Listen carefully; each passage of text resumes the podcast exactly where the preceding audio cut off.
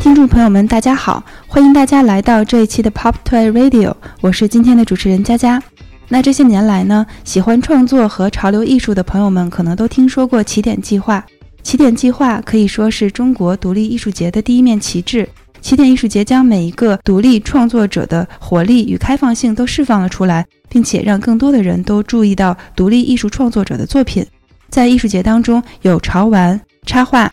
雕塑、版画等等各种各样的艺术品展出，并且也相继发掘了很多优秀的独立艺术家，将他们推广到更广阔的舞台。今天我们的节目很荣幸地邀请到了起点计划和起点艺术节的发起人和主理人 ETH 来和我们聊一聊这个有一点特立独行、有点野性的艺术节。那首先非常欢迎 ETH 来到我们的节目，先和大家打个招呼吧。嗯，大家好，我是起点计划，也是起点艺术节的发起人 ETH。也是一名普通的一个创作者。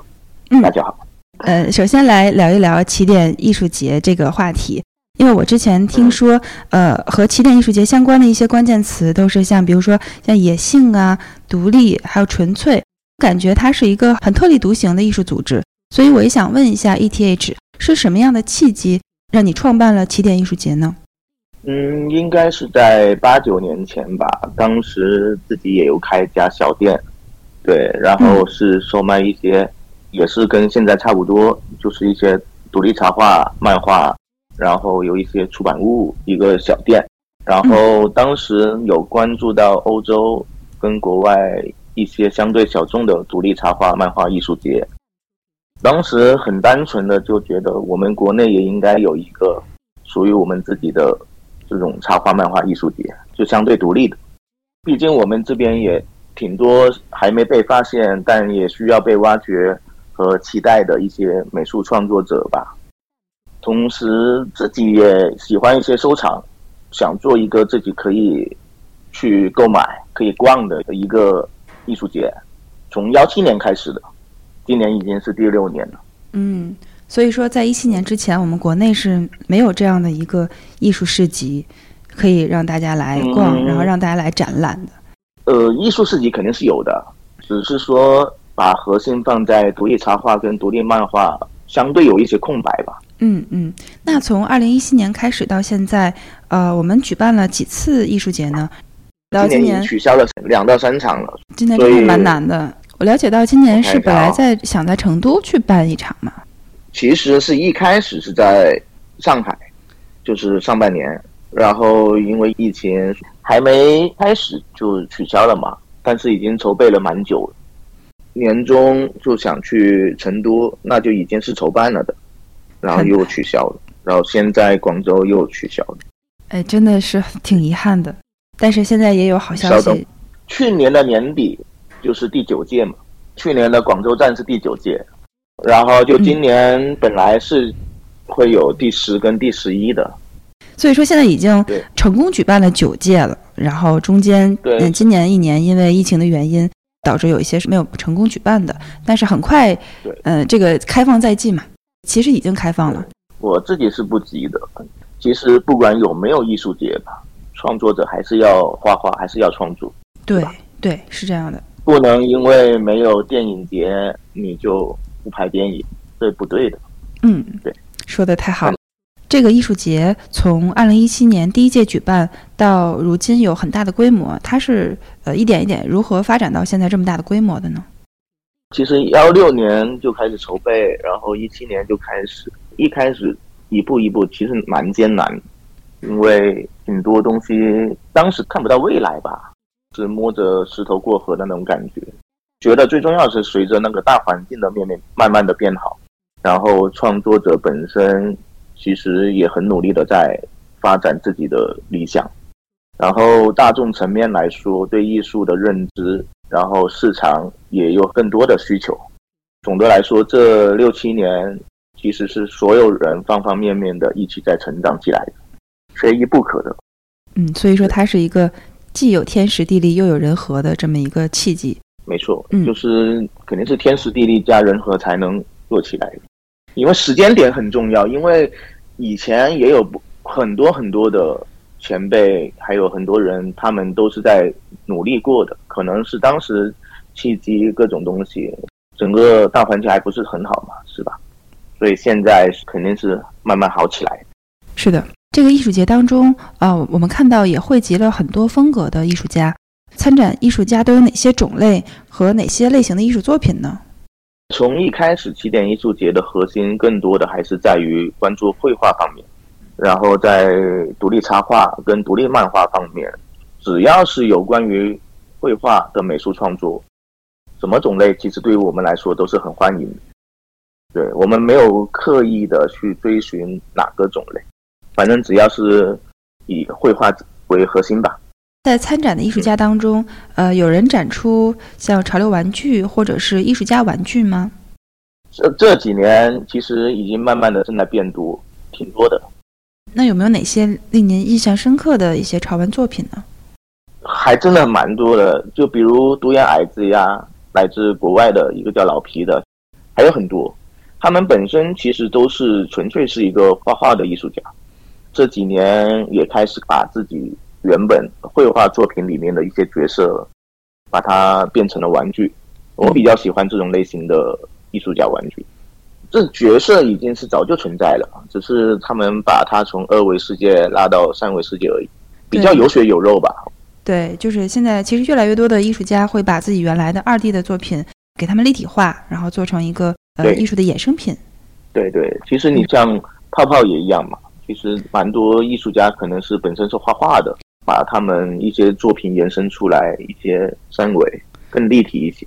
我之前有在咱们的一个呃纪录片里面吧，应该是我看到闪过一个镜头，好像是艺术家郝朗，他也在咱们艺术节当中露过面。因为最近泡泡玛特新推出了和郝朗的合作的这个潮流玩具，叫 Kiwi，我害怕你忘了我，也是我非常喜欢的一个系列。现在真的是还蛮多的艺术家去开发这种潮流玩具。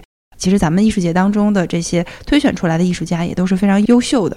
应该是今年年初吧，去年开始的，就是我们其中有一个艺术家叫李楚阳，现在是也是泡泡的一个签约发行的一个艺术家。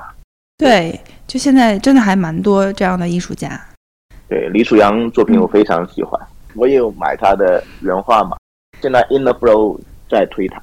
呃，In the Flow 是一个更偏艺术线的呃这样的一个青年艺术机构，所以我就很喜欢这种类型。其实这是大家的一种共识吧，都在做这方面的一些事情。确实是这个大环境越来越好，肯定是越来越好的。呃，我们也可以看到越来越多的消费者喜欢购买和收藏原创艺术家玩具和潮玩。那您觉得大家喜欢购买这些潮玩的原因是什么呢？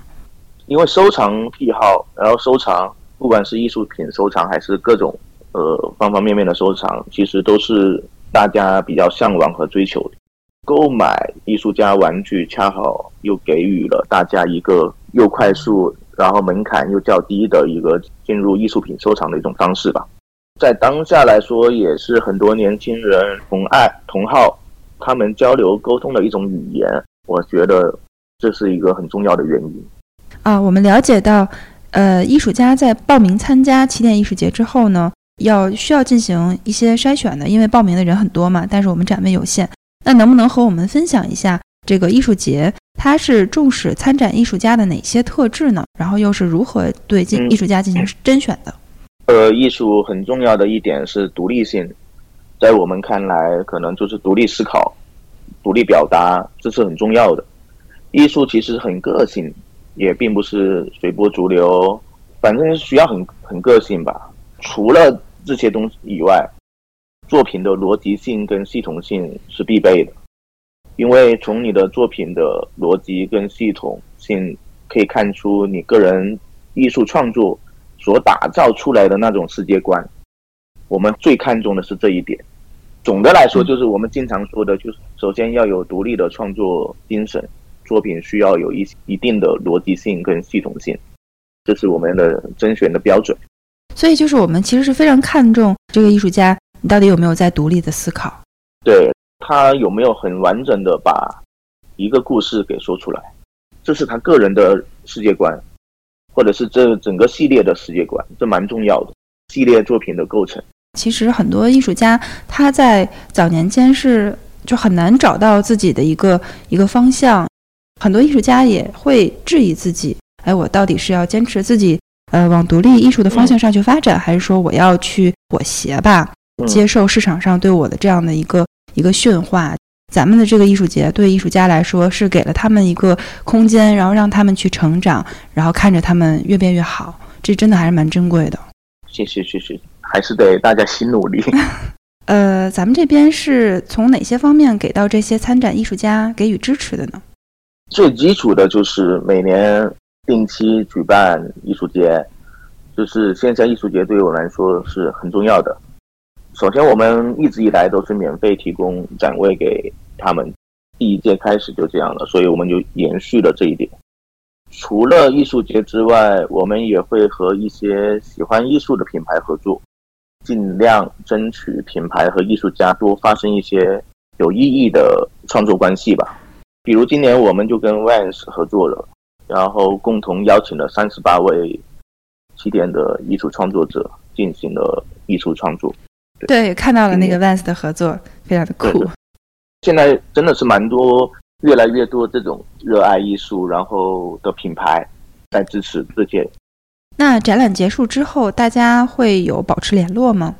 嗯，有啊，我们经常联系，因为我们我现在生活里面百分之八十都是还是跟起点的创作者，不管是本地的还是全国各地的。都有保持联系，而且是非常算是非常紧密的联系。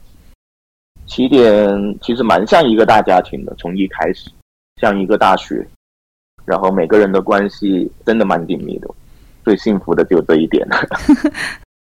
那有通过一些什么样的具体的，比如说大家一起可以做一些项目啊，这样的方式去和大家呃维持一个更长久的深入的沟通吗？有啊，就刚才说的嘛，就除了艺术节之外，我们会跟很多艺术一些商业品牌合作，然后这里面就会跟艺术家会保持一定的呃沟通跟联系。然后我们除了商业以外，我们自己有个小展厅，非常小，很迷你的，也会定期可能两到三个月会给一个艺术家做一个小超迷你的一些小个展，然后这些都是我们最长的一个沟通方式吧。我了解到起点计划除了在做艺术节之外，呃，还像您刚才说的，也有自己的一个小展厅，是不是还也做了线下的基地啊？可以为我们介绍一下吗？其实一直以来都有，只是说中间有断断续续的。去年十一月开始，我们做了一个新的一个线下基地，分了大呃三个部分，一个部分是大概六个平方的迷你画廊。起点计划的画廊定期每两到三个月给一位起点的艺术家做一个迷你的个展，然后这个个展呢是由他们自己个展的，因为我希望艺术家可以自己给自己设一个迷你的迷你的展，我觉得会更有意思。除了这个小展厅以外，旁边还设置了一个起点计划的士多，也就是小卖部。在里面会售卖一些我们跟艺术家合作的一些艺术品延伸，比如版画，比如玩具，其他的一些小艺术品吧。第三部分是我去年开始进行了一个叫精酿的一个项目，开了一个精酿酒吧。对于我来说，酒精里面的一个版画吧。然后这三个部分其实并不是在一个空间之内。他要进三个门才能去到这个三个地方，又可以逛商店，又可以喝酒，大家可以聚在一起聊天，真的还蛮棒的。对，本来是一个大空间，然后可以把它切割三个板块，然后又不是说完全容纳在一起，它得分开门进去。嗯，我不想把它完全的融在一起，做一些新的尝试吧。在您看来，起点艺术节希望展现的是一种什么样的态度呢？或者您觉得，呃，起点艺术节的调性应该是什么样的？态度的话，我还是正如刚才说的，独立的创作精神吧，这是我们一向贯彻的一个态度。画点自己想画的画，做点自己想做的一些艺术品。调性的话，以前可能会说独立呀、野性啊这些东西。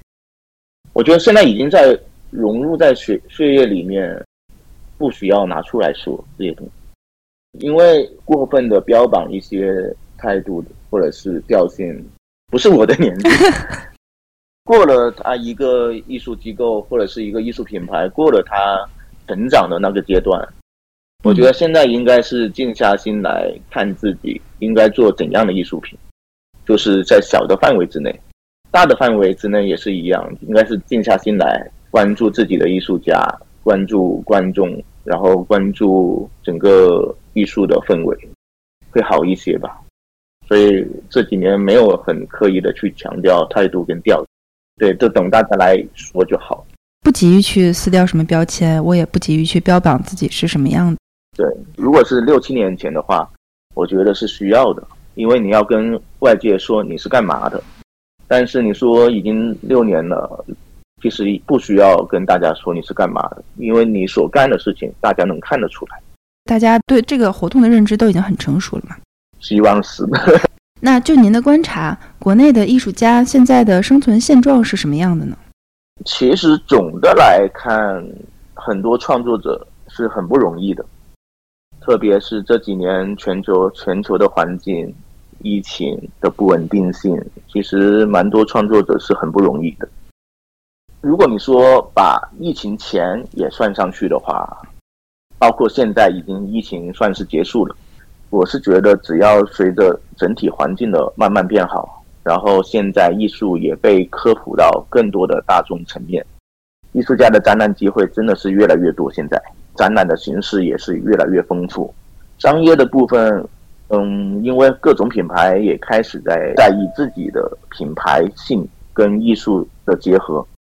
目前来看，艺术家的商业机会因为打开了嘛，所以我是觉得越来越好。我觉得很好的一点就是，这个艺术家可以在参展的过程当中去很直接的去了解外界的信息，因为他们会见到观众，会直面自己的粉丝，那这也是一个很好的交流机会。是的，因为观众来艺术节，他很重要的一点是可以挑选自己的喜欢的作品，然后又能就是面对面的跟自己所喜爱的艺术家沟通，然后艺术家方面也是。他可以很直面的知道自己的艺术品跟外界、跟观众之间有没有产生一些反应吧。包括你很多现在的品牌、商业，他也可以在现场直接找到跟他们品牌调性能结合在一起的艺术家。这市场很重要，所以会也会有很多品牌方来艺术节来观展，是吧？非常多，这里的品牌方包括是商业品牌，也包括画廊机构、艺术机构都会有。他们这样的话，其实省去了中间商嘛，可以面对面的跟一百多位艺术家。这里面肯定是会隐藏着一些未来有代表性的一些作者的。了解，所以说艺术节在很庞大的艺术的链条中。已经变成了一个非常重要的节点了，并且是一个很中央的一个节点。对，全世界大大小小的艺术活动，其实都是在做这些链条、做桥梁方面的搭建。包括泡泡玛特以前的玩具展，包括泡泡玛特现在也是一样，一个机构会产生很多无数看不见、看得见的链条。对，是这样的。那我们了解到起点计划大本营是在广州嘛？那除了广州之外呢，还去到过上海和深圳，呃，那为什么会选择这些城市呢？未来有没有可能会去到更多的城市？比如说，有没有来北方的计划呀？肯定有啊，嗯，我觉得是所有的创作者，国内外吧，其实都应该希望把自己的作品拿到北京展示，这是我们最想去的一个北方城市，就是北京。我们也蛮希望能够看到起点计划在北京，真的很想去，现在就在等着那个契机。这几年去了上海，去了成都，去了深圳，这些地方都去。为什么选择这些城市？北上广深川渝地区这些地方的创作者，他是比较密集的。东南西北的这几个城市，比较重要的一些城市。因为它的辐射半径是涉猎到很多的，比如说整个西南地区，然后整个北方地区，然后整个上海那边，它会辐射到，比如像苏州、杭州、南京那些地方，然后广州这边的话可以辐射到福建，甚至是港澳台。所以我们会选择这些城市的最重要的一点是它的辐射半径，因为密度的问题。哎呀，赶快来北方吧，大家都很期待，真的想去。你现在让我说没去过的城市里，真的很想去北京。嗯，因为我们的参展艺术家里面蛮多是北京那边。那大家会觉得远吗？对，不会不会，就居住在北京的，嗯的一些艺术家，他可能是来自天津，可能是来自河北其他地方。就是刚才说的，它一个辐射半径，包括你观众的辐射半径也是一样。假如我选择了成都，或者是选择了重庆，那整个川渝地区的一些观众都可以过去那边，其实距离都差不多。我们的观众，我们在广州的时候，观众都有内蒙观众来，谢谢他们，真的是非常有热情。起点艺术节自开办以来，还是为我们营造了一个非常浓厚的艺术文化氛围。大家现在内容已经非常丰富了。可以喝酒，可以逛商店，然后大家可以进行线下面对面的交流，可以给到艺术家们更多的合作机会。可能未来还是蕴藏在现在的这种无限的可能性当中吧。是的，起点计划这四个字的名字其实是比较矛盾的，因为起点它是一个不可预测的、不可估计的，是一个不确定性的，就是未来人类会变成怎样，或者是科技会变成怎样，什么东西会变成怎样，不可预测的。这个点可能是一个起点，计划呢，它又是可以计划的，名字本身就是很矛盾，就是我又希望未来可能会越来越好，或者是去到一个更高端的一个科技人类，然后计划的话，其实你是不能计划。总的来说，起点计划是不能计划的，起点是不能计划，所以你让我去畅想一下可以。我希望每个城市北上广深都有自己的基地。看来这个名字也是大有来头。给人真的是无限的想象空间。那刚刚我们也聊到了，在做起点艺术节之前呢，您自己也是一名创作者。那您现在平时还会搞创作吗？平时还会啊，就是平时会画一些画。今年也做了一一款小的玩具。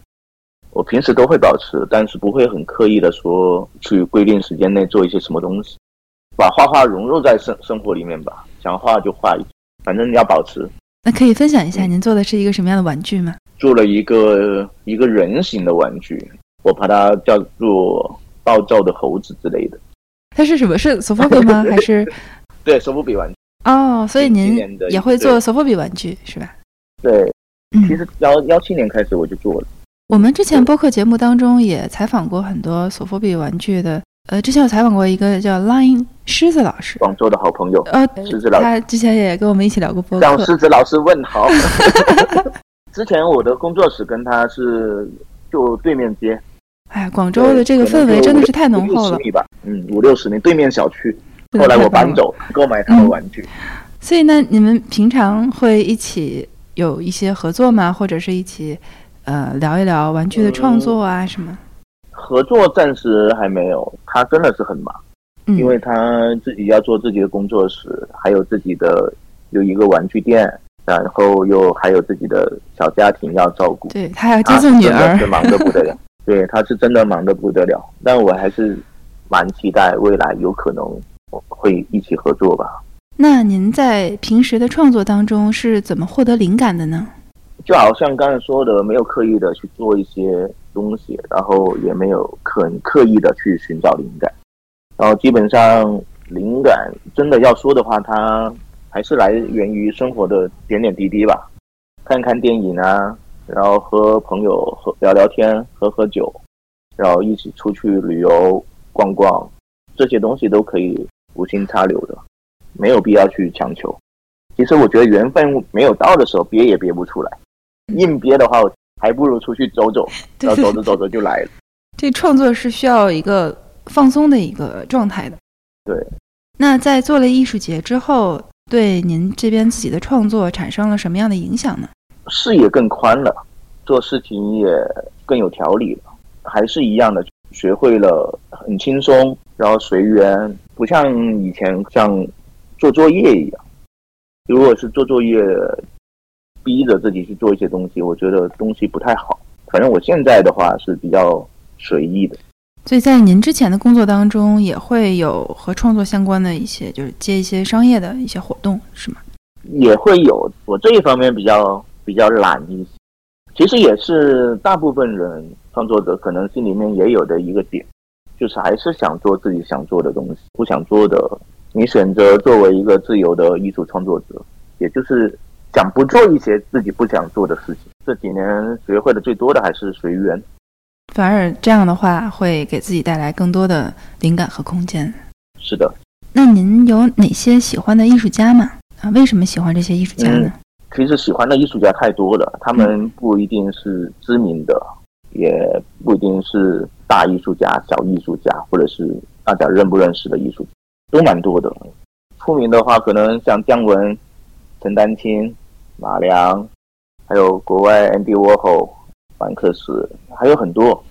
其实我是觉得喜欢他们，主要是。他们那种比较真实的独立人格，他们的艺术创作和他们人格生活之间，反正不虚伪吧。我比较喜欢这种，而并不是单纯的是看他们的作品。我比较喜欢这种的艺术家，他会给我带来一些明灯，精神上的鼓励。对对对，姜文这些，我就他们有有时候真的会一点醒一些事情。只要点醒你了，可能你就做创作就会轻松了很多。是的，是的，并不是像传统意义上的手把手教你。那您平时会看哪些书籍吗？或者电影啊，或者是跟什么样的人交流吗？他们会对您的创作产生什么样的影响吗？看图像类或者是读图册类，比如说我现在旁边就放了一本叫《中世纪的动物图鉴》，这些书籍都是我比较喜欢看的。最近也在尝试看吴解的《易经》，看看从对，好厉害，看看从里面能不能悟出一些什么东西吧。电影的话，就基本上有空在家里面都会看，不管是电影还是电电视剧都会看。《古罗米修斯》《契约号》《二零零一太空漫游》这些电影，我选择比较多的。最近可以推荐一个叫《边缘世界》，可以看一下。好呀，很棒。然后你刚才说。就是跟对会跟哪些人交流嘛？因为我们也有一些起点的艺术家住在家里附近，基本上就是会跟他们很多时候玩在一起吧。交流的话，还是以创作者比较多。我看平常起点艺术节每次举办完之后，大家会有一个 after party，吃饭啊、喝酒啊，聊天，氛围还蛮好的。准备布展的时候，我们就开始聚在一起，每一届都会有 after party。犒劳一下所有的参展艺术家，因为那三五天真的会很累，所以大家可以静下来一起吃个饭。然后，因为平时工作的时候，可能很多人之间聊天可能会比较少，而且可能还互相不认识。但是你在 after party 的时候，大家可以庆功，可以互相聊天，这是我的初衷吧。在那种环境下是呃特别容易放松，然后也是很容易。大家一直都在一起，然后在那一刻就真的变成朋友了。那您的家人是如何评价您现在从事的事情的呢？家里的人一直以来都很支持我，虽然可能一开始真的不知道我具体在做什么，然后慢慢到现在好像稍微貌似清楚了一些。他们应该会为我感到开心的，我觉得父母的支持对我来说是最大的鼓励了。这一方面来说，我非常感恩，也非常幸福。现在很多艺术家也为人父母，我相信他们肯定也会未来肯定会给自己的小孩更自由、更广阔的空间吧。其实这样才会比较积极。对，这个也是把我们的一些精神能够传递下去嘛。是的。那近些年来，无论是美术馆、画廊、博览会还是拍卖，都会越来越关注潮流艺术。呃，那么能不能请您？呃，聊一聊国内的潮流艺术未来的一个发展趋势和前景。你如果说到潮流艺术的话，这也就是涉及到什么是潮流艺术这个命题。我觉得每个时期的当下最被别人或者是最被外界受追捧的艺术形式，其实都可以称之为当下当时的潮流艺术。如果确认的是这样的话，那不管是什么年代，画廊也好，博览会也好，美术馆也好，机构也好。他都会关注当下的流，嗯，虽然不是绝对的吧，但是我觉得大部分是这样的。所以不管是什么时候，都会有潮流艺术。嗯，如果是对未来趋势的话，嗯，目前我们肯定还是应了那句老话：是量变后肯定是质变。因为这几年来充斥着跟艺术本质比较背离的东西。本来艺术是很个性的，并不是追求很共性的东西。未来肯定是随波逐流的一些模仿式的艺术表达，肯定是不行。大家可能会开始关注我应该做怎样的东西，我并不是看哪方面受欢迎我就做哪方面的东西。开始关注自己真正积累下来，前景肯定是非常好的。国内的艺术，就是你说的这种潮流艺术，其实还刚刚开始，未来可期。我觉得肯定会很棒。现在会加入了很多科技方面的东西，这一批年轻人的确非常非常厉害。反正我觉得未来可期吧。而且我觉得很很重要的一点，就是在这个行业当中的一些组织者吧，或者是像起点计划这样的艺术机构，大家都是有这样的一个共识的，就是要重视创作者的独立思考啊，以及培养大家的这个独特性，肯定是会越来越好。嗯，其实机构的原则真的是非常重要。如果你机构品牌，比如说你套用一下。经济学里面的东西，你觉得这一方面如果是个风口的话，你这个起始点就已经有问题。就机构觉得艺术是风口，然后艺术创作者他也觉得这种绘画表达是一个风口，这就是完全歪的。艺术机构应该是在培养艺术氛围，做科普，然后去挖掘一些艺术家，推广一些艺术家，这是机构所要做的事情。然后艺术家要做的事情应该是。我要表达我想表达的东西，而并不是说哪方面赚钱做哪方面的东西。嗯，那您是如何看待泡泡玛特这样的品牌和产品的呢？不管是潮流玩具也好，还是艺术家玩具也好，这个领域里面非常需要泡泡玛特这样的大品牌，因为大品牌可以给消费者、给观众、给艺术家科普，提供一些很正确的信息。提供正确信息是泡泡玛特很应该做的，它也可以给一些创作者提供一些创作的思路也好，土壤也好。说起来，也就是说，这就是泡泡玛特的责任吧？是能力越大，责任越大。所以我是这么看，大品牌很重要，它可以在前面像灯塔一样吧？你想喜欢就喜欢，想不喜欢就不喜欢，但这个灯塔非常重要。这也是我觉得，就是我们作为一个头部品牌应该做的事情吧。对对，头部品牌是最很重要的。泡泡玛特它有它自己的责任，头部品牌的责任是非常重要的。你现在还是一样，很多人说全世界这个方面是一个泡沫，但我并不认这么认为。我觉得还恰恰是刚刚开始而已。因为未来的艺术玩具，它不只是一个小小的塑料、小小的摆件。它可能是艺术家居，艺术它是要融入在生活里面。你买一样东西也是因为它好看，承载的文化 DNA，它承载的你想要的东西，你才会购买这个东西。是的，泡玛特也是说希望能够把这种呃快乐和美好传递给大家。那可以聊一聊呃您对于艺术和商业的看法吗？就是您对于艺术家和厂商商业化的合作是持一个什么样的态度呢？很多人都在聊这个话题，我个人吧，我觉得艺术跟商业不是对立的。很多时候，你为什么说商业会伤害到艺术？那是个体的东西，因为当事人真实的内心，他决定了你看问题的角度。你说文艺复兴时期所有大师也要接单呀，美第奇家族也非常尊重艺术呀。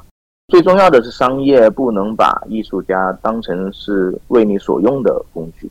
就一加一大于二等于无限，大于无限等于无限，这很重要。反正越来越多的品牌其实都意识到艺术的重要性，这方面我是比较乐观的。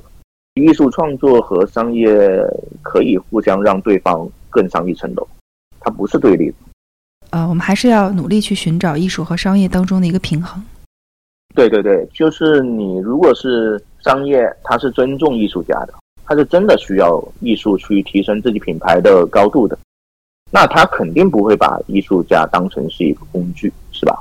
对，是这样。然后呢，你如果是商业品牌是尊重艺术家的情况下，那艺术家也会运用他的个人的专业跟个人的作品，帮助到商业，然后也可以帮助到自己，因为商业可以让艺术家被更多的人给知道。艺术家作品被更多人的喜欢，这肯定是开心的嘛。是的，而且现在其实很多顶尖的艺术家，他们都很商业。对，因为有时候就我们把商业等同于是不好，就出发点就已经出问题了。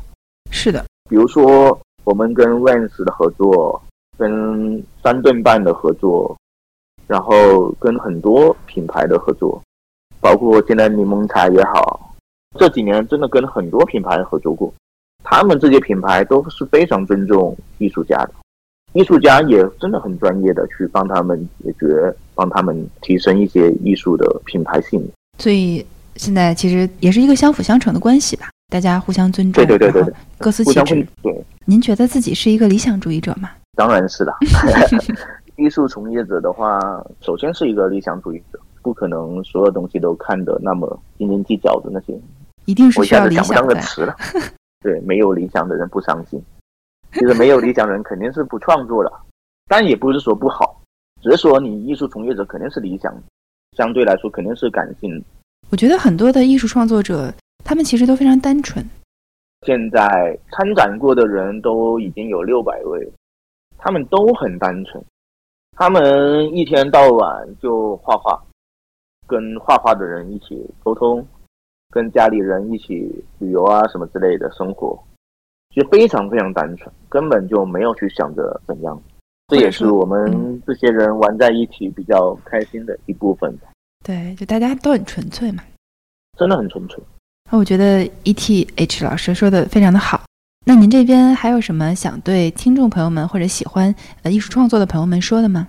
最想说的是，因为今年是第六年，感谢所有的来过现场还没有来过现场的观众。感谢他们一直以来的支持，也感谢所有参展过的艺术家，还有没有参展过的艺术家，也要感谢。今年其实是大家非常不容易的一年，我们也取消了。我是觉得不要灰心嘛，就是有没有艺术节都不重要，该画画的还是得画画，保持创作，保持健康，保持乐观吧。今天看起来是越来越好，未来肯定是会全面的变好。我是觉得，首先是感谢、感恩，明年大家在一起做艺术展，欢迎大家继续来支持我们。那到这里呢，我们的节目也要接近尾声了，非常感谢 ETH 今天做客我们的 PTR 电台。那我们这期节目就聊到这里，那下期再见啦，大家拜拜，再见。